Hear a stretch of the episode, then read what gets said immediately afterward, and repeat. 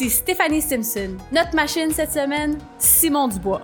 D'ailleurs, Simon est l'une des machines les plus jeunes qui est venue au podcast à date. Une personne au parcours relativement différent des autres. Il se dit d'ailleurs qu'il est un petit gars pas vraiment connu, mais au contraire, je pense qu'il mérite d'être écouté et d'être connu. Simon avait un rêve que certains diront était un peu fou, soit parcourir la Terre entière à la voile, un périple qui a duré 11 mois, qui l'a amené à faire un emprunt de 100 000 pour y arriver. En gros, il a cru en lui, il est parti vivre son rêve pendant ces 11 mois. Ça l'a amené à développer des nouvelles techniques de gestion, mais surtout à apprendre sur lui. Je prendre juste une petite minute pour vous remercier de tout le support que vous nous donnez sur tous les réseaux sociaux, sur Instagram, sur Facebook, sur YouTube, sur iTunes. Je tiens à mentionner que l'impact que vos likes, vos partages et vos commentaires ont sur euh, le podcast, ça nous rend vraiment heureux, puis on voit qu'on a un impact euh, sur vous, sur votre entourage, sur vos vies. Peut-être que ça vous amène à vous dépasser vous-même. Alors euh, continuez de nous liker, de nous suivre sur Facebook, sur Instagram, sur iTunes et sur YouTube. On l'apprécie énormément. Alors voici notre entrevue avec Simon Dubois. Bienvenue aux machines. Ce podcast vous est présenté par l'équipe Tardif de Royal Lepage et l'équipe Stéphanie Simpson de Multiprêt Hypothèque. Pour tous vos besoins immobiliers, l'équipe Tardif et l'équipe Stéphanie Simpson avec vous jusqu'au bout.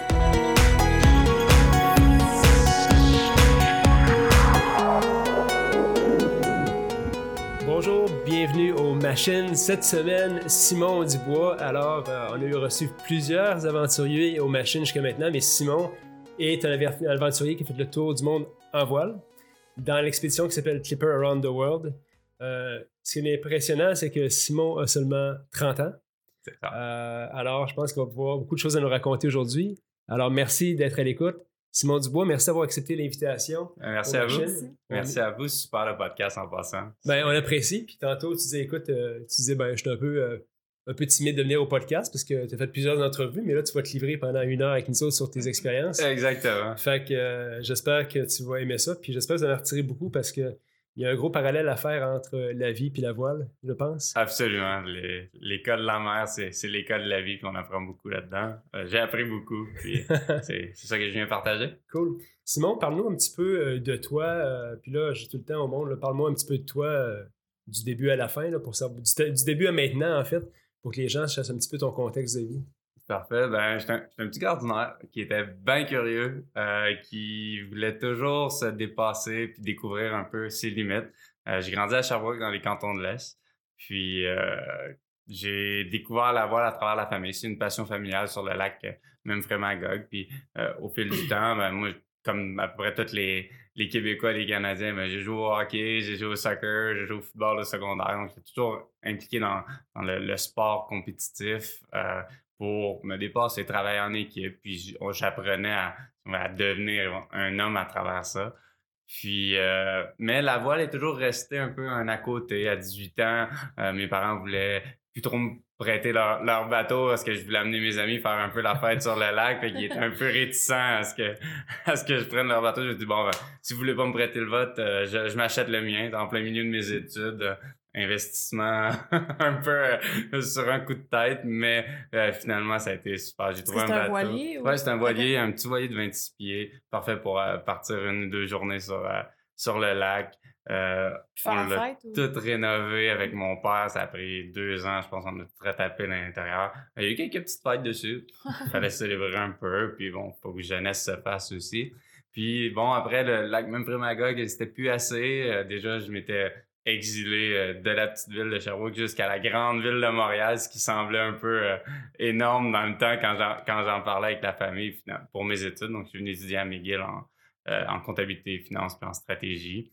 Euh, pour éventuellement embarquer dans le programme euh, CA. Donc, je vais chercher mon titre de comptable professionnel agréé pour, pour apprendre. Toujours, tout ce que je fais dans ma vie, c'est pour apprendre, pour aller chercher quelque chose de, euh, de plus, autant point de vue intellectuel que point de vue psychologique ou même physique, d'être capable d'aller voir jusqu'où ma génétique peut me mener dans certaines conditions. Euh, puis à l'université, j'ai commencé à avoir le désir d'aller explorer ailleurs qu'au Québec, au Canada, d'aller euh, voyager un peu. Donc, euh, comme beaucoup d'autres jeunes, j'ai pris mon backpack avec des amis, puis on est parti en Europe, on s'est promené. puis à ça, j'ai intégré une petite semaine de voile sur la Méditerranée avec des amis. Puis j'ai vraiment eu la piqûre de voyager avec avec des amis. Donc, j'ai continué à faire des charters avec des amis. Donc, on regroupait 10, 20 amis, on louait des bateaux, puis on faisait un trajet. J'ai fait la Croatie, la Grèce, euh, on a fait la, Turquie. Je suis allé en Espagne avec, euh, avec mon épouse. On a fait les îles Vierges britanniques en famille. Donc, j'ai vraiment eu la piqûre de voyager par ce mode de transportation-là, de transport-là. Petit anglicisme, vous m'excuserez l'expression. Euh, puis, ça m'a vraiment fait découvrir plein de beaux coins. Puis, c'est aussi que sur le bateau, je déconnecte. C'est là que, tu sais, les cinq secondes où tes voiles sont montées, que tu éteins le moteur, là, c'est silence. Puis le premier son que tu entends, c'est le vent qui frappe dans les voiles, la vague qui tape sur le bateau. C'est génial. C'est vraiment là où, je fais le plein d'énergie, où je reconnecte justement avec, avec, avec les sens. Donc, je trouve ça super intéressant. C'est ce qui me retient de la voile. Puis, euh, il y a quelques années, il y a trois ans, en fait, avec, euh, avec ma, conjointe, on voulait euh, vivre une expérience un peu plus internationale, aller vivre vraiment une perspective différente sur notre monde ici au Québec. Donc, on est parti vivre en France, à Paris. Elle, a étudié à HEC Paris en développement durable. puis moi, je me suis trouvé un, emploi là-bas en conseil en management. Donc, tous les projets de transformation, d'innovation, de change management. Donc, comment est-ce qu'on amène les compagnies à évoluer avec la technologie puis dans leur, dans leur processus d'affaires. Euh, puis après trois ans où on découvre une nouvelle culture, puis bon, malheureusement, ce qui était intéressant, c'est qu'on est, on a été là pendant tous les attentats qu'il y a eu. Donc, de voir une perspective différente que les nouvelles qu'on a ici, les nouvelles là-bas, comment ils approchent ce type de c'est ça, c'était super intéressant. Euh, puis, on, a vécu là-dedans. Puis, à un moment, après trois ans, on s'est dit, bon, euh, là, on est un peu à, mi-chemin où soit on, investit notre temps dans le développement de notre réseau ici en France pour grandir professionnellement puis, se développer là-dedans. Ce qui voudrait dire, ce qui voudrait dire sacrifier un petit peu notre réseau euh, au Québec, au Canada, parce que tu peux pas tout faire euh, dans vie. pour faire des choix avec le, temps qu'on a. Puis on n'était pas prêt à faire ce sacrifice-là. Fait qu'on savait en fait que euh, c'est ici qu'on reviendrait. On a décidé de revenir. C'est là que vraiment ça, il y, a eu un peu la coupure où je me suis dit, mais je fais quoi quand je reviens? Est-ce que je transfère pour la même compagnie? Est-ce que je fais la même chose? J'avais beaucoup de fun dans les projets que, que je faisais. Le dernier projet que j'ai fait, j'ai fait un an et demi à redessiner euh, le processus d'acheminement des compagnies qui fabriquent les moteurs d'avion. Donc, euh, hmm. les moteurs de Boeing, les moteurs de Airbus. Euh, j'avais le nez dedans à longueur de journée, puis j'aidais les gens à mieux euh, mieux gérer tout l'approvisionnement des pièces jusqu'à la ligne de montage avec des déménagements avec les syndicats français, qui est une autre paire de manches. Donc, c'est super intéressant point de vue humain, mais j'avais du fun, mais c'était pas ce qui me passionnait vraiment. je me suis dit, ben, j'ai peut-être besoin d'un break pour me reposer, me reposer, me poser les, questions sur qu'est-ce que je veux faire, qu'est-ce qui me passionne là, pour les 5-10 prochaines années, qui euh, c'est ben, là que je vais fonder une famille, je vais trouver quelque chose que je vais être content d'aller travailler, puis content de revenir pour en parler, puis, évoluer là-dedans. Puis, à travers nos, différents voyages, j'avais vu à Londres une affiche, en fait, d'une course de voile.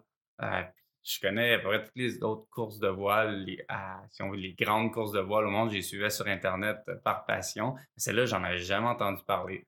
J'étais un peu curieux, j'ai commencé à faire des recherches. Donc, c'est la Clipper Round the World Yacht Race, qui en fait est la seule course euh, amateur. à faire le tour du monde. Donc, le concept, en fait, c'est Sir Robin Knox Johnson, qui était en fait le premier homme à avoir fait le tour du monde en solitaire, sans assistance, sans arrêt, euh, il y a maintenant 50 ans. Euh, fait que ça fait pas si longtemps que ça, je pense, deux mois avant le, premier homme qui a fait le tour de la Terre sur la mer, euh, l'homme mettait le pied sur la Lune.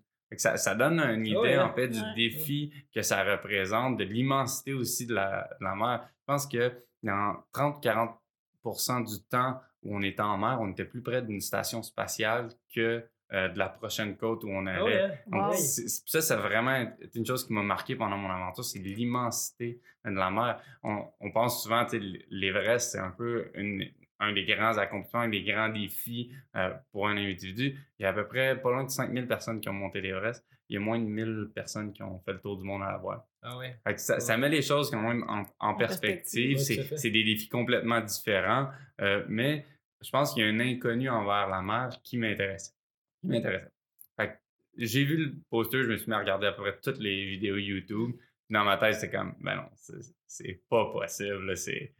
C'est tellement, c'est gros. Ça prend un budget. euh, j'ai 30 ans, j'ai pas forcément les moyens encore de, de faire ça. Euh, c'est- trop gros pour moi, mais depuis que je suis jeune, je suis- suis pas le gars qu'il faut dire tu peux pas faire ça. Parce que, tu sais, tu me dis, tu peux pas faire ça. Hein, je peux pas faire ça de cette façon-là, mais je vais trouver un moyen de, de le faire. faire. Tu sais, je suis un gars qui, qui aime ça être challengé puis trouver des façons créatives de d'arriver à chanter des. tu sais tu sais ce qu'ils disent. hein? Je suis en train de lire un livre qui dit si tu peux jamais dire je peux pas me le permettre, c'est comment je peux me le permettre. Exactement. Ouais. C'est tellement vrai. Puis si on veut le. Donc là, ça, j'en rêvais la nuit. J'étais comme. Ça, me hantait. J'étais comme. À me semble, je me voyais sur le bateau, tu sais, être un, un des leaders, avoir pu me pousser à l'extrême dans les tempêtes. Là, j'étais comme, OK. Oui, c'est un, un rêve de gars de faire le tour du monde à la voile. Euh, c'est, ça, part d'un, désir personnel.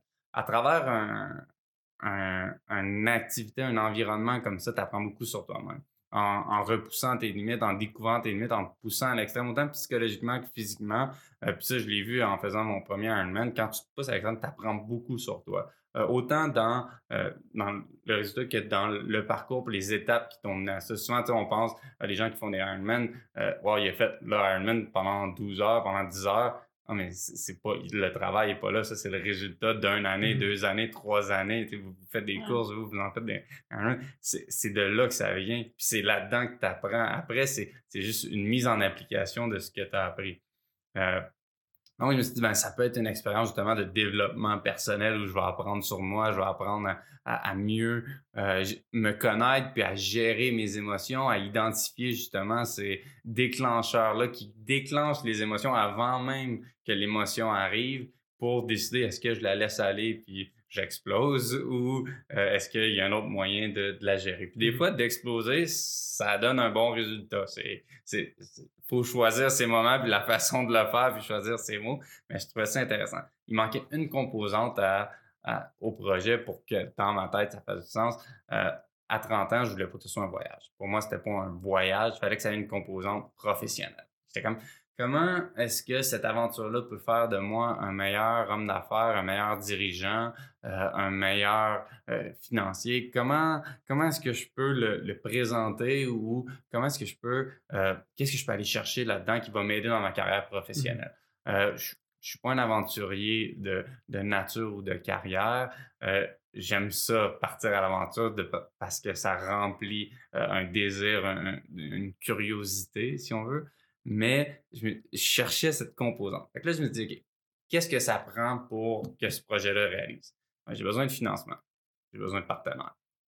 Si je veux que mon projet, on en entende parler, ben ça pour, pour que les gens puissent me suivre, ça va me prendre un site web et une stratégie web. Ça va me prendre une stratégie de communication. Comment est-ce que je communique mes mises à jour? Comment est-ce que j'en parle de ce projet-là? Euh, à bord, c'est leadership, gestion de crise, gestion humaine, qui est encore Sûrement pas facile. plus difficile que ce que je m'attendais. Ouais. Euh, puis après, en revenant, mais tu sais, on a tout le monde a des rêves, tout le monde a des objectifs. Combien vont passer du rêve à ben je vais l'essayer. Je donne une chance, je prends le, le premier pas. Euh, donc, combien de gens ils vont, vont foncer, ils vont décider de s'engager vers ce, ce désir de changement-là, ce nouvel objectif-là? Après, bon, une fois que tu embarques tu décides d'y aller, c'est rarement facile. C'est on entend toujours les, les belles histoires, à succès et tout, mais ça n'a jamais été facile pour ces gens-là. On oublie souvent le travail que ça a pris pour, pour se rendre là. Donc, il y a un aspect de persévérance là-dedans, il y a des obstacles, des, changements de direction, toujours en, gardant, si on veut, l'objectif final en, tête, mais euh, comment est-ce qu'on s'adapte là-dedans, comment est-ce qu'on navigue à travers les différents, euh, les différents contre-courants, les différents changements de, les différentes tempêtes, parce que tout projet a, a ses obstacles. Mais après, une fois qu'on l'a réalisé, puis même pendant, comment est-ce qu'on le partage? ça? Puis le partager, c'est pas juste après, c'est pendant parce que ça nous apporte enfin un soutien. Puis ça, ça m'a tellement étonné. Euh, justement, on en parlait juste avant de euh, Seb Sasseville, Normand Piché qui sont venus ici au podcast. Je les ai rencontrés avant mon projet, puis j'ai juste parlé de mon projet. Les gars, c'est dit, numéro de téléphone, tiens, appelle-moi, on va en discuter. Puis ils m'ont donné un bon coup de main pour le projet, comment préparer, comment eux avaient vécu leurs aventures. Euh, de partager justement nos idées, nos objectifs. Souvent, on a peur, tu sais, ah, les gens ne me prendront pas au sérieux, ils vont penser que je suis fou, euh, euh, ils vont, ils vont me démotiver, ils vont dire ça se peut pas, tu seras pas capable. Mais ben non, au lieu de ça, j'ai découvert à travers ça que les gens sont là pour te supporter, ils vont te donner des idées, puis l'opinion des gens, c'est un cadeau. Le cadeau, tu peux le déballer, tu peux l'utiliser, tu peux le placer sur une tablette, tu peux le donner à quelqu'un d'autre, j'en ai eu, j'en veux plus. Tu fais ce que tu veux avec. Donc, après, c'est gérer en fait avec les opinions des gens, les idées des gens, ou naviguer là-dedans. Donc, le partage, autant avant que pendant, c'était super important. Mais après, une fois que c'est réalisé, qu'est-ce que j'ai appris? Faut pas s'arrêter à, à l'aventure, faut pas s'arrêter euh, au résultat, faut faut passer à autre chose, faut en parler. Qu'est-ce qu'on a appris? Attends, c'est quoi les leçons qu'on en tire? Puis là-dessus, moi, je voulais vraiment redonner, en fond, euh, un chemin où je suis parti. Donc, je me suis associé avec une école, avec mon école secondaire à Sherbrooke. Euh, j'en ai parlé avec euh, les enseignants que je connaissais là-dedans, puis ils ont, dit, ils ont embarqué tout ça dans le projet. Ils ont dit, écoute, on va intégrer le suivi de ta course dans le curriculum scolaire. Puis on fait plein de travaux scolaires, que ce soit des travaux de recherche en anglais, en français, en art plastique. je pense qu'ils ont fait des projets de sciences même avec ça. C'était vraiment intéressant. Puis à chaque escale, en fait, j'avais euh, des, euh, des entrevues Skype avec eux. Je leur faisais visiter le bateau, puis je répondais à leurs questions euh, de, cette façon-là. Puis ils ont même fait un concours à l'école pour que six des jeunes viennent me visiter à Seattle lors de l'escale. Ça, c'est intéressant de leur montrer la réalité de la chose, puis leur faire comprendre, en fait, que, bon, on parle d'un voyage en bateau autour du monde. Quand ils voyaient le bateau, ils disaient Ouais, finalement, c'est pas si luxueux que ça, le, le bateau. Vraiment, c'est des bateaux qui sont dénudés de, de tout luxe. Donc, pour moi, c'est important qu'il y ait une phase de partage à travers ça, euh, de comment, puis en même temps, j'apprends, j'apprends à mieux communiquer euh, mes idées. Il y, a, un développement qui se fait en parallèle à ça. Puis je me dis, tu sais, au, secondaire, on est tout un peu perdu, même souvent un peu plus loin, on sait pas trop où on s'en va. Il y a plein de, modèles de métiers qu'on voit. Souvent, on veut faire comme nos parents ont fait parce qu'on ben, a l'impression que nos parents ont bien réussi, on va aller dans, dans, le même chemin. Mais des fois, ça prend juste une étincelle pour nous faire accrocher sur un de nos rêves à nous, un, euh, un de nos objectifs. Donc, je me dis, ben, il n'y en a pas assez d'histoires à succès. C'est pour ça mm-hmm. que, ben, en plus, je reviens à votre podcast. C'est tellement intéressant de le suivre parce que justement, tu as plein d'histoires à succès, plein de, de parcours. Donc, puis il n'y en a pas assez, on n'en partage pas assez, on revient souvent aux mêmes histoires, on, on vit un peu trop dans le passé. Ben, il y a tellement de choses qui accomplissent des choses extraordinaires, ben, parlons-en. Parlons-en, puis rassemblons-nous à travers ce là parce que plus il y a des gens qui vont rêver, plus il y a des gens qui vont décider de passer à l'action face à leurs rêves, leurs objectifs, plus de, gens, plus de gens vont persévérer à travers les obstacles, plus de gens vont réussir leurs défis, plus les gens vont en parler de, de ces défis-là autant pendant euh, qu'après, et plus on va inspirer de gens. Mmh ça devient ça. C'est intéressant quand tu parles de ça, parce que la dernière émission que j'avais avec JF Tremblay, on parlait justement du cursus scolaire. Puis on disait justement, le problème qu'il y a un petit peu, c'est que les enfants, ils ont moins de tangibles, ils vont apprendre de la chimie, de ci, de ça. Mais ce que je trouve intéressant dans ton projet, c'est que tu as amené quelque chose autour de. Réel. Exact, autour de, la, voile que le monde pouvait imaginer, qui pouvait euh, se projeter dans, la science, dans la mathématiques, dans un paquet de choses. Puis là, tantôt, il a dit, il dit qu'il y avait un concours qui avait été organisé pour aller voir à Seattle. Ce concours-là était basé sur quoi? Euh, donc, les étudiants devaient faire un travail euh, sur la ville de Sherbrooke. Donc, de présenter les attraits de la ville de Sherbrooke, que ce soit d'un aspect, d'un angle touristique, que ce soit d'un angle de vie euh, familiale. Euh, puis, en fait, il devait mettre en valeur la ville de Sherbrooke. Puis après, il y avait un comité qui sélectionnait le meilleur projet, donc que ce soit par un site web, que ce soit par des, vidéos. Donc, comment ils présentaient la ville. puis, à, ce moment-là, il y a, puis crois que pendant leur séjour à Seattle, il fallait qu'ils fassent un peu le même type de travail, ah mais avec la ville de Seattle, avec le, projet. Donc, c'était vraiment un projet qui euh, développaient leur sens de la communication. Leur, C'était pas un pas un projet qui, leur servait pour une matière ou mmh qui leur donnait une note. Vraiment, les gens ont fait ça en parallèle à toute leur cours pour pouvoir venir euh, me voir à leur bout. Donc, c'est vraiment extraordinaire de voir qu'il y a autant de jeunes. Je pense qu'il y a eu une quinzaine d'équipes de deux ou trois personnes qui ont décidé. Euh, se sont sentis impliqués, dans le fond, dans le projet. Exactement. Il y avait un intérêt, puis les gens étaient prêts à mettre des efforts, puis ils voyaient qu'ils allaient apprendre là-dedans. OK? Comment est-ce qu'on monte une vidéo? Comment, ah comment est-ce qu'on présente les idées pour que ce soit intéressant? comment est-ce qu'on on attire l'attention des gens? Des, des, euh, des, skills, des, des, capacités ou des, des des aptitudes. Des aptitudes. Très bon. J'ai passé un an dans un milieu anglophone. je avec mon français, vous excuserez mes anglicismes. Il y a pas mal de solutions, de toute façon, il y a des, il y a sortes d'affaires. Rien qui est monté, inquiète-toi pas. C'est familier, c'est super. Euh, donc, euh, les, des aptitudes qui vont leur servir sur tout le reste de leur parcours euh, personnel et professionnel. Donc, c'était super intéressant de, de voir justement cet engagement-là, puis, les profs qui ont embarqué là-dedans. Je trouve ça intéressant. Tu sais, on, on, entend plein d'histoires dans les médias. Ah, les profs veulent pas changer, ils font toujours le, même mm. cours.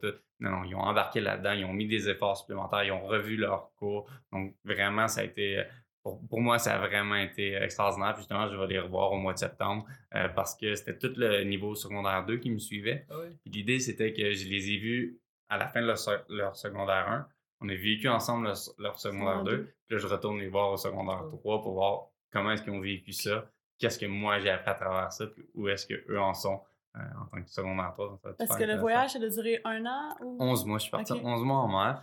Donc, c'est, euh, pour revenir, j'ai fait un petit, un, petit, un petit, détour pour parler de la, Clipper. Donc, c'est euh, une course de 40 000 milles nautiques. Donc, c'est 11 mois en mer avec des escales sur 6 continents. Donc, c'est euh, une course qui est en équipe par étape. Donc, il y a 13 courses, 8 grandes étapes. Donc, on passe en moyenne 3-4 semaines en mer avant de s'arrêter une à deux semaines pour réparer le bateau, nettoyage, réapprovisionner. ce qui est intéressant aussi, c'est que c'est pas tous les équipiers qui font euh, le tour du monde comme moi je l'ai fait. En fait, il y a le choix de faire chaque étape. Euh, individuellement. Donc, euh, pour des questions financières, de disponibilité, questions familiales, questions d'intérêt aussi, tous peuvent choisir différentes étapes à travers le monde. Donc, on part de Liverpool, c'est un concept britannique parce que Sir Robin Knox Johnson a parti de concept en Grande-Bretagne. C'est pour ça aussi que c'est, ça reste assez britannique mm-hmm. comme comme, euh, comme concept puis comme course. C'est pas encore très médiatisé partout euh, à travers le monde, mais ça commence à être découvert encore plus de par leur, chaîne YouTube. Ils font un documentaire avec ça. Puis ce qui est intéressant, lui, son désir, c'est après son tour du monde, quelques années après, il, a, il est allé monter l'Everest, puis il s'est rendu compte à quel point l'Everest était quand même accessible. dans, une certaine limite, mm-hmm. n'importe qui peut décider d'aller faire l'Everest. Bon, ça prend l'entraînement, l'équipement, puis il y, a, quand même un, petit chemin à parcourir, mais tu n'as pas besoin d'être un, professionnel ou il y a une façon d'y mmh arriver en tant que. Il voulait répliquer un peu le même type de modèle à la voile puis autour du monde. Donc, ce qui est intéressant avec la, Clipper, c'est que les bateaux, c'est 12 bateaux identiques qui sont construits et la propriété de, la Clipper ah Race. Donc, tu n'as pas à construire ton bateau, tu n'as pas à trouver le, financement pour la construction du bateau. Ils sont tous pareils. Les bateaux sont tous pareils. Euh, euh, c'est l'organisation qui trouve le commanditaire pour les bateaux, principalement des villes, mais depuis quelques années, il y a des compagnies privées qui euh, utilisent leur branding pour découvrir un peu différentes parties du monde. Ensuite, c'est la Clipper qui engage, il y a un skipper professionnel sur chaque bateau.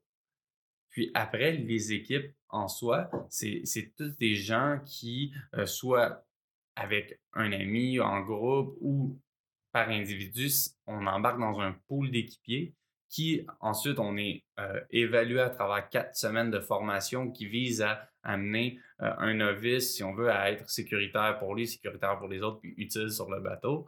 Euh, donc, on est évalué à travers ce processus d'entraînement-là. On apprend aussi les, les, les, bases de la navigation de mer, la vie à bord, la méthodologie, si on veut, Clipper, la vie à bord. Euh, on est évalué à travers ça. Puis ensuite, c'est eux qui répartissent les équipes pour faire, pour essayer d'avoir des équipes le plus équilibrées possible pour avoir une compétition la plus saine possible. Donc, tu choisis pas ton équipe, tu choisis pas ton capitaine. Tout ce que tu as à t'amène ce que tu as amené, puis tu t'évolues là-dedans. Donc, c'est un peu comme rentrer sur le marché du travail où tu choisis pas forcément tes collègues ou même dans, les classes, tu choisis pas tes, euh, les étudiants qui sont avec toi, peut-être pas choisir avec qui tu vas être en projet. Donc, ça faisait un, très bon parallèle à ça. Puis, financièrement, j'ai juste moi à m'occuper. Donc, il y a un frais de participation euh, pour, pour participer. Puis, euh, donc, la partie financière est beaucoup moins importante que si je montais une campagne, par exemple, pour un Vendée Globe, euh, qui est la course autour du monde en solitaire qui part de la France, ou pour une campagne de la Volvo Ocean Race, qui est la version professionnelle de la course autour du monde en équipe par escale. donc, chez, chez les pros, des budgets phénoménal. Excuse-moi, il y a un téléphone qui sonne. Il n'y a pas de problème. ouais, tu disais c'était le, c'était le. Au niveau du. C'est moins, c'est moins lourd financièrement. Exactement. Donc, et, et moi, ce qui m'attirait là-dedans, c'est que pour. Bon, déjà, la, la passion de la voile, c'était. Euh, ça en moi. Donc, j'avais une, une, une, capacité. Je comprenais un peu ce que ça impliquait ce qu'il faut savoir, c'est qu'il y a quand même, je pense, 30 des gens qui s'embarquent dans cette aventure-là par désir d'aventure. Pas parce qu'ils savent faire de la voile, ils ont une passion. Il y en a qui savent. Il y en a qui savent absolument pas faire de voile, qui s'embarquent là-dedans, puis c'est à travers les formations. C'est pas un critère. Même que c'est mis de l'avant que vraiment n'importe qui peut s'embarquer dans cette aventure-là. Euh, ça amène son lot de défis à bord parce que euh, bon, la, course un peu se, rabat sur les gens qui, qui savent naviguer pour supporter un peu le, capitaine à travers ça pour l'aspect sécurité, mais l'aspect performance aussi, euh, pour amener les gens à un autre niveau puis apprendre à, apprendre le. Donc, c'est un mix. Pour moi, c'est vraiment un beau mix de société qu'on retrouve sur un bateau. Tu as des gens partout dans le monde. Euh, tu as des gens de tous âges, donc de, je pense, 18 à 70 ans. Euh, tu as des gens avec des habitudes différentes, des habitudes de vie différentes, des euh, styles de communication différents, euh, des professions différentes. À bord, on avait une nanny, on avait un CEO qui valait plusieurs millions. De les voir interagir, de voir comment est-ce qu'on règle des problèmes, ben, des fois, il faut traiter les, des adultes comme des enfants. Puis je parlais, ben, moi je fais ça avec les enfants, moi je fais ça avec mes employés. Essayons ça sur le bateau. C'est intéressant de voir l'interaction à travers ça. puis, on part, on part tous de Liverpool. Euh, la première étape, cinq semaines, on descend en Uruguay. On traverse euh, l'Atlantique encore une fois euh, au sud vers l'Afrique du Sud. De l'Afrique du Sud, on va en Australie. On fait le tour de l'Australie en plusieurs étapes. après, on monte en Chine, deux arrêts en Chine. On traverse le Pacifique jusqu'à Seattle. De Seattle, on descend jusqu'au canal de Panama. On traverse le canal de Panama. On remonte à New York. De New York, on va en Irlande. La dernière course, on revient en à Liverpool, au Royaume-Uni. 11 mois plus tard, euh, me revoilà ici au Québec. Euh, c'est incroyable ce que j'ai pu voir, la, ce que j'ai pu découvrir, puis ce que j'ai appris à l'intérieur de ce. On est vraiment dans un laboratoire expérimental de, de, société ou de gestion humaine. Il y en a qui ont de la difficulté à, vivre avec un coloc, avec deux, c'est encore plus difficile. Imaginez-vous avec 24 personnes dans un, un autocar ou un camping-car avec 24 personnes, deux toilettes. Et c'est 24 par bateau. On est jusqu'à 24 à bord en bateau. Donc, ça varie entre euh, le minimum, je pense, qu'on a été, c'est 14 jusqu'à 24. Donc, c'est un bateau qui fait 70 pieds. Il euh, n'y a pas de, de, couchette, il n'y a pas de, de douche. On, on, on, vit sur, on, lit, euh, on dort sur des hamacs. Euh, qui sont avec un petit coussin, ça ressemble à des, des banques militaires un peu. Euh, on partage notre lit avec quelqu'un d'autre. On n'a pas, pas le droit à plus que, je pense, 20 kilos de, de, vêtements et accessoires pendant tout le voyage, parce qu'il y a de la place limitée. Euh, il y a une, une, petite, une, petite, cuisine pour préparer les repas de tout le monde. c'est vraiment, on vit au minimum. On a deux, trois sets de vêtements, dépendamment des, des températures. Il n'y a pas de douche, donc on se lave au baby white. Euh, c'est il y, a une douche en fait on avait le droit à une douche d'eau fraîche après notre chiffre de, euh, de cuisinier à la fin de la journée euh, donc les chiffres de cuisinier chaque jour il y avait deux personnes qui qui cuisinaient. Donc il y avait un menu pré-préparé pour gérer les quantités tout ça. Donc on préparait les trois menus. Après on, on, avait le droit à une douche puis une nuit complète de sommeil parce que c'était quand même une dure journée faut savoir que bon, cuisiner dans une cuisine où il y a de l'espace, où rien ne bouge, c'est le fun. Euh, couper une carotte, ça peut prendre jusqu'à une demi-heure quand le bateau il tape, puis le bateau il penche, puis il faut que tu te tiennes, puis pas que tu te coupes les doigts. Donc, c'est, ça amène son lot de défis assez intéressants de ce côté-là. Pendant ce voyage-là, c'est quoi tu penses qui était le, le plus difficile? Le côté, je veux dire, les températures, tout ça, ou plus technique ou l'aspect humain? L'aspect humain. Euh, l'aspect humain vraiment a été le plus gros challenge. L'aspect physique est là, mais tu peux pas, de la météo, tu peux pas la changer. Exact. tu regardes dehors, tu regardes ce qu'il fait, puis tu t'adaptes en, fonction du temps qu'il y a, des vents qu'il y a, euh, l'aspect performance, tu t'adaptes, tu apprends, tu développes des nouveaux trucs. Euh, c'est, je dirais, c'est, une question d'usure. Pendant 11 mois, dire de se prendre une vague, ça va, c'est comme ça prendre un gros plaqué au football. Mais te prendre un gros plaqué pendant 24 heures, il fait noir, t'es mouillé, il fait froid, puis de savoir que tu vas aller te coucher, tu vas dormir pendant 4 heures, puis tu vas revenir, puis ça va être la même chose c'est vraiment l'usure, puis c'est vraiment demandant. C'est vraiment quand, on parle de résilience, on est en plein dedans. C'est tu vis dans un environnement confiné avec de personnes que tu connais pas. Euh, tu es toujours mouillé, il fait froid, euh, ça brasse, tu dors pas forcément bien. Euh, puis tu essaies de tirer le maximum de tout le monde pour arriver à un bon résultat, pour que tout le monde soit sécuritaire aussi. Ça reste un, environnement quand même dangereux. On l'a vu cette année, il y a un bateau qui s'est échoué, puis il y a un décès sur un autre bateau dans l'une des étapes. Ça comporte son lot de risques. Puis comment est-ce qu'on s'assure de revenir avec tout l'équipage en un seul morceau, puis en même temps, ben, essayer de, de compétitionner à travers ça. ça, ça a été une réalisation. Je pas dire essayer de gagner. j'ai réalisé à travers ça que autant j'ai fait tellement de sport, gagner pour moi, ça, ça veut pas dire grand-chose, ça veut plus dire grand-chose. Ce qui m'intéressait, c'était de compétitionner.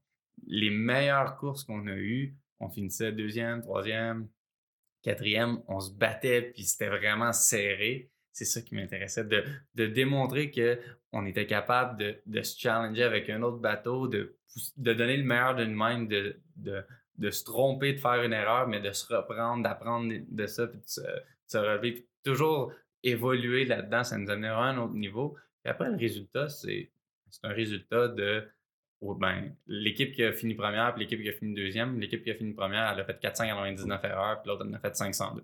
C'est un, un, jeu d'erreurs, c'est un jeu de circonstances, c'est un jeu, euh, c'est un, jeu de chance dans certaines, de certains côtés, parce que la météo n'est pas toujours prévisible.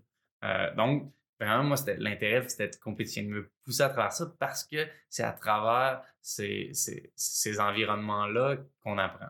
Je pense que c'est là où plusieurs personnes font des défis, c'est pour apprendre un peu sur eux-mêmes. Bon, il y en a qui le font pour la médaille, mais on se rend vite compte que c'est pas c'est pas soutenable à long terme de toujours aller pour bon, vraiment c'est pour ce qui se trouve à l'intérieur. Donc le défi humain euh, très très euh, très très difficile, très challengeant, mais pour ça que j'allais là aussi. Après, c'est des défis que je vais retrouver sur le marché du travail, c'est des défis qu'on retrouve dans notre vie. Comment est-ce qu'on concilie euh, tous ces gens-là? Comment est-ce qu'on communique avec ces gens-là? Comment on bâtit cette culture d'équipe-là pour se ramener à des valeurs d'équipe, qu'on soit d'accord sur euh, le fonctionnement? Parce que on peut avoir une personne super compétitive, euh, puis une personne qui vraiment s'en fout, qui est là un peu, qui, qui voit un peu plus ça comme euh, un, un, voyage.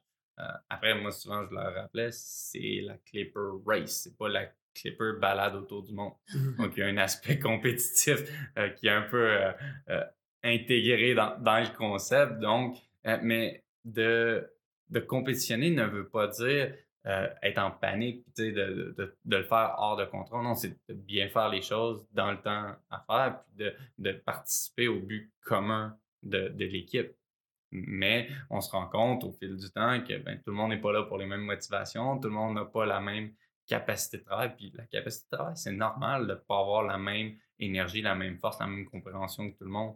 Euh, mais faut que tu donnes le meilleur de toi. Comment, comment est-ce que, comment est-ce que tu le mesures, ça? de dire ah, je fais du mieux que je peux. C'est quoi le mieux que tu peux? Est-ce que toi-même, tu le sais, c'est quoi le mieux que tu peux?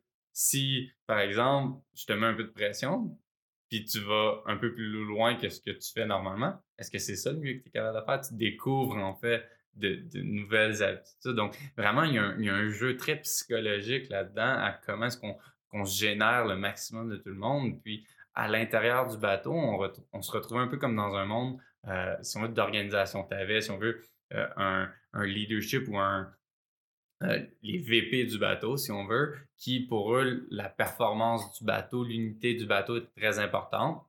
Après, à l'intérieur du bateau, tu avais, si on veut, un niveau un peu plus managérial, des gens qui, oui, voulaient que le bateau performait, mais voulaient aussi bien paraître dans ce bateau-là, dans, les succès du bateau pour avoir plus d'autonomie, plus de responsabilité à part, puis un peu monter des échelons comme, comme en entreprise. Y avait des gens qui étaient là pour faire leur 9 à 5, avoir leur paycheck à, la fin de la semaine, juste faire partie d'un groupe. C'est correct. Tu n'as pas à leur en vouloir parce qu'ils sont pas prêts à faire de l'overtime. Comment est-ce que tu apprends à gérer ça? Comment est-ce que tu optimises leur 9 à 5, par mmh exemple?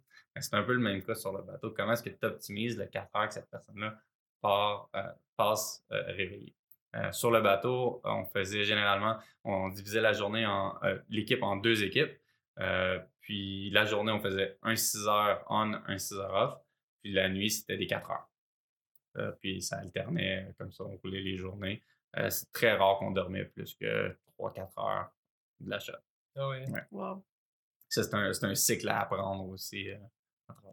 Ce que j'ai vu sur ton site, c'est que je pense qu'au final, tu étais comme capitaine du bateau, en parenthèse.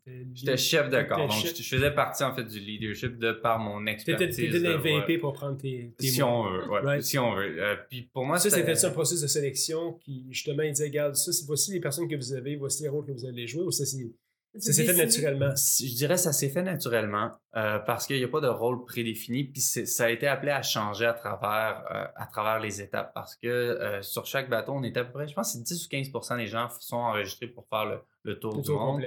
le taux de réussite n'est pas super. En généralement, il était à peu près 70% Cette année, ça a été entre 50 et 60% Il y a eu beaucoup de, de blessures, de désistements, des gens qui abandonnaient. Puis c'est ce qui rend la chose mmh difficile. C'est pas juste l'aspect physique, c'est l'aspect aussi, euh, si on veut, humain à travers ça, ça reste très, très difficile. Puis il y en a qui étaient juste plus capables, qui ont décidé d'abandonner.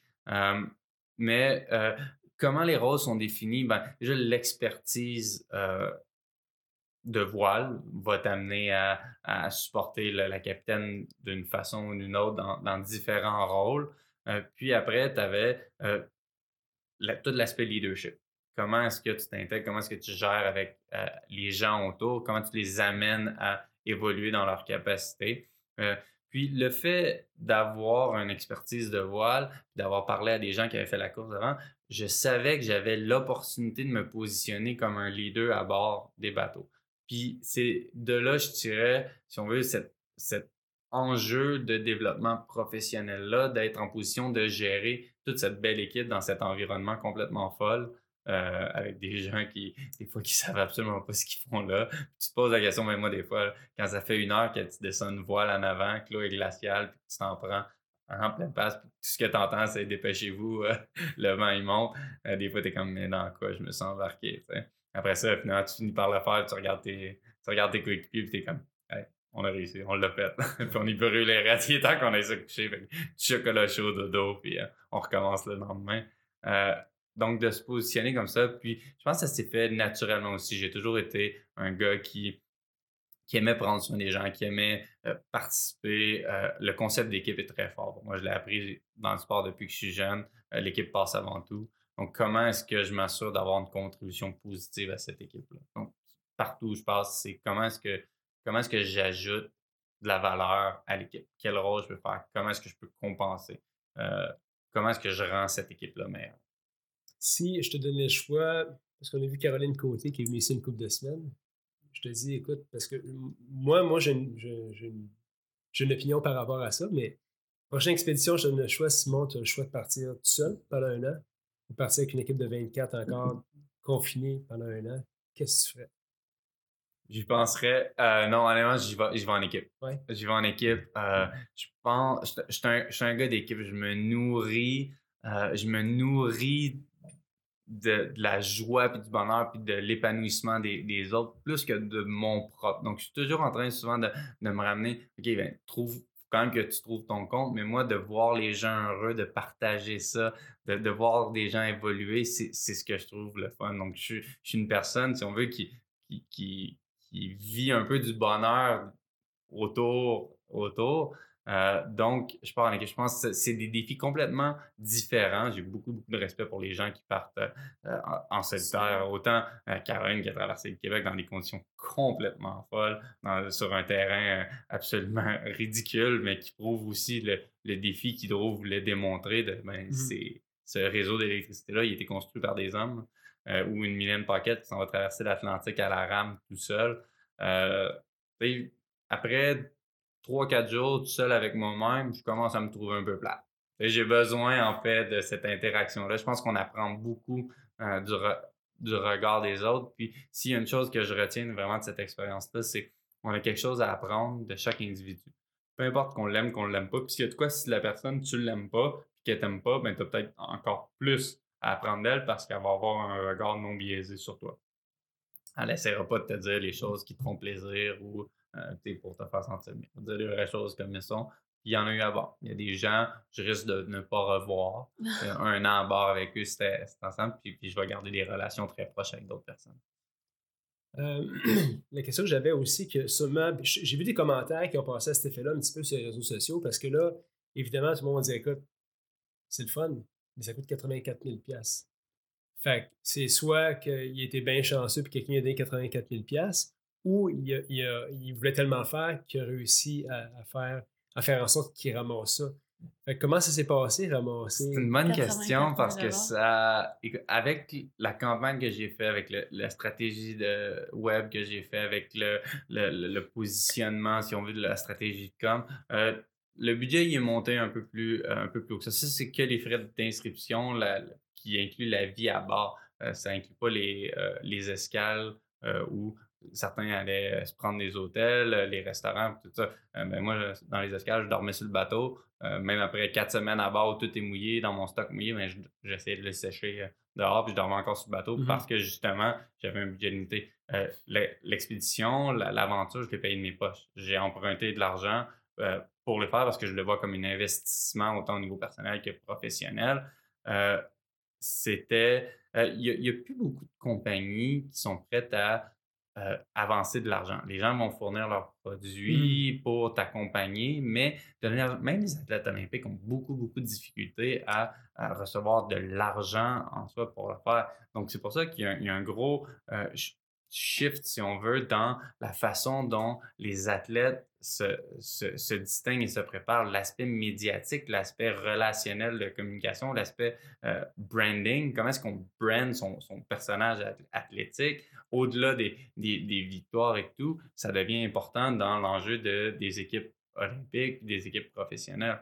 Euh, donc, euh, donc, de se rattacher à ça, c'était difficile de justement trouver le juste Est-ce que est-ce que je le fais sans y financer? Moi, j'ai dit non, je suis prêt à faire l'investissement, je vois les enjeux que ça a. S'il faut je le repaye euh, en cinq années à faire des conférences après, ça ne me dérange pas parce que je vois le potentiel où ça peut m'amener. Donc, le 100 000, je l'ai sorti de mes poches, emprunté à la banque. J'ai réussi à convaincre une banque que euh, ben, s'ils donnent 200 000 au début des études de quelqu'un euh, en médecine sans être sûr qu'ils vont finir leur parcours ou même pour un MBA, ben, moi qui travaille depuis 10 ans sur le marché, sur le marché du travail, ben, ça serait étonnant que je revienne à une job, euh, si on veut, euh, moins stable que mmh ce que j'avais. Après, je peux prendre un changement de vie complètement différent et décider de, partir autrement, mais c'était pas dans mes objectifs, c'était pas dans mon plan. Donc, j'étais comme, ben, voici mon plan d'action, voici comment je compte le, repayer. Puis en revenant, ben, après avoir euh, passé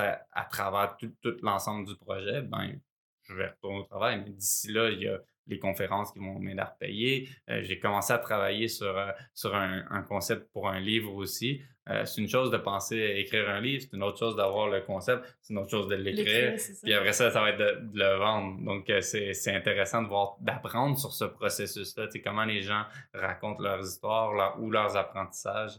À, travers ça. Donc, je suis, je baigne un peu dans, dans ça depuis mon retour avec, si on veut, la, les médias, puis c'est un truc qui m'a impressionné à travers ce projet-là, c'est la portée que le projet a eu. Tu sais, on, parlait de partage tout à l'heure. Comment est-ce qu'on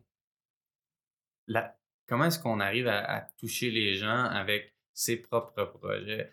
Euh, j'ai des médias comme La Presse Plus, euh, Radio, Radio Canada, Cogeco qui m'ont suivi à travers vraiment euh, toute cette, cette expérience-là. Puis on faisait le point à chaque escale, à peu près à tous les mois ou deux mois.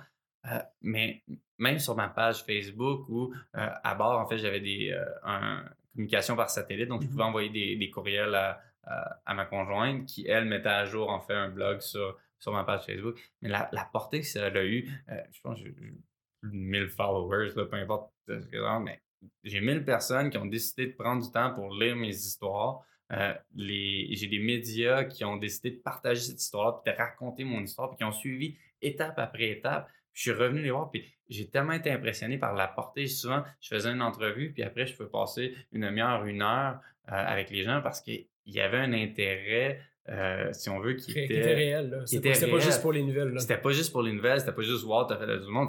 C'était comment? C'était Ouais. comment de vivre à bord? Puis il y avait plein de questions, je trouvais ça tellement intéressant. Puis la portée que ça avait eu ch- chez les gens, j'ai des gens qui m'ont écrit, par exemple, euh, aussi banal que c'est, euh, j'avais, j'ai fait un partenariat avec Ellie Hansen qui font les meilleurs Ouais. vêtements de voile Mhm. euh, qu'il n'y a pas.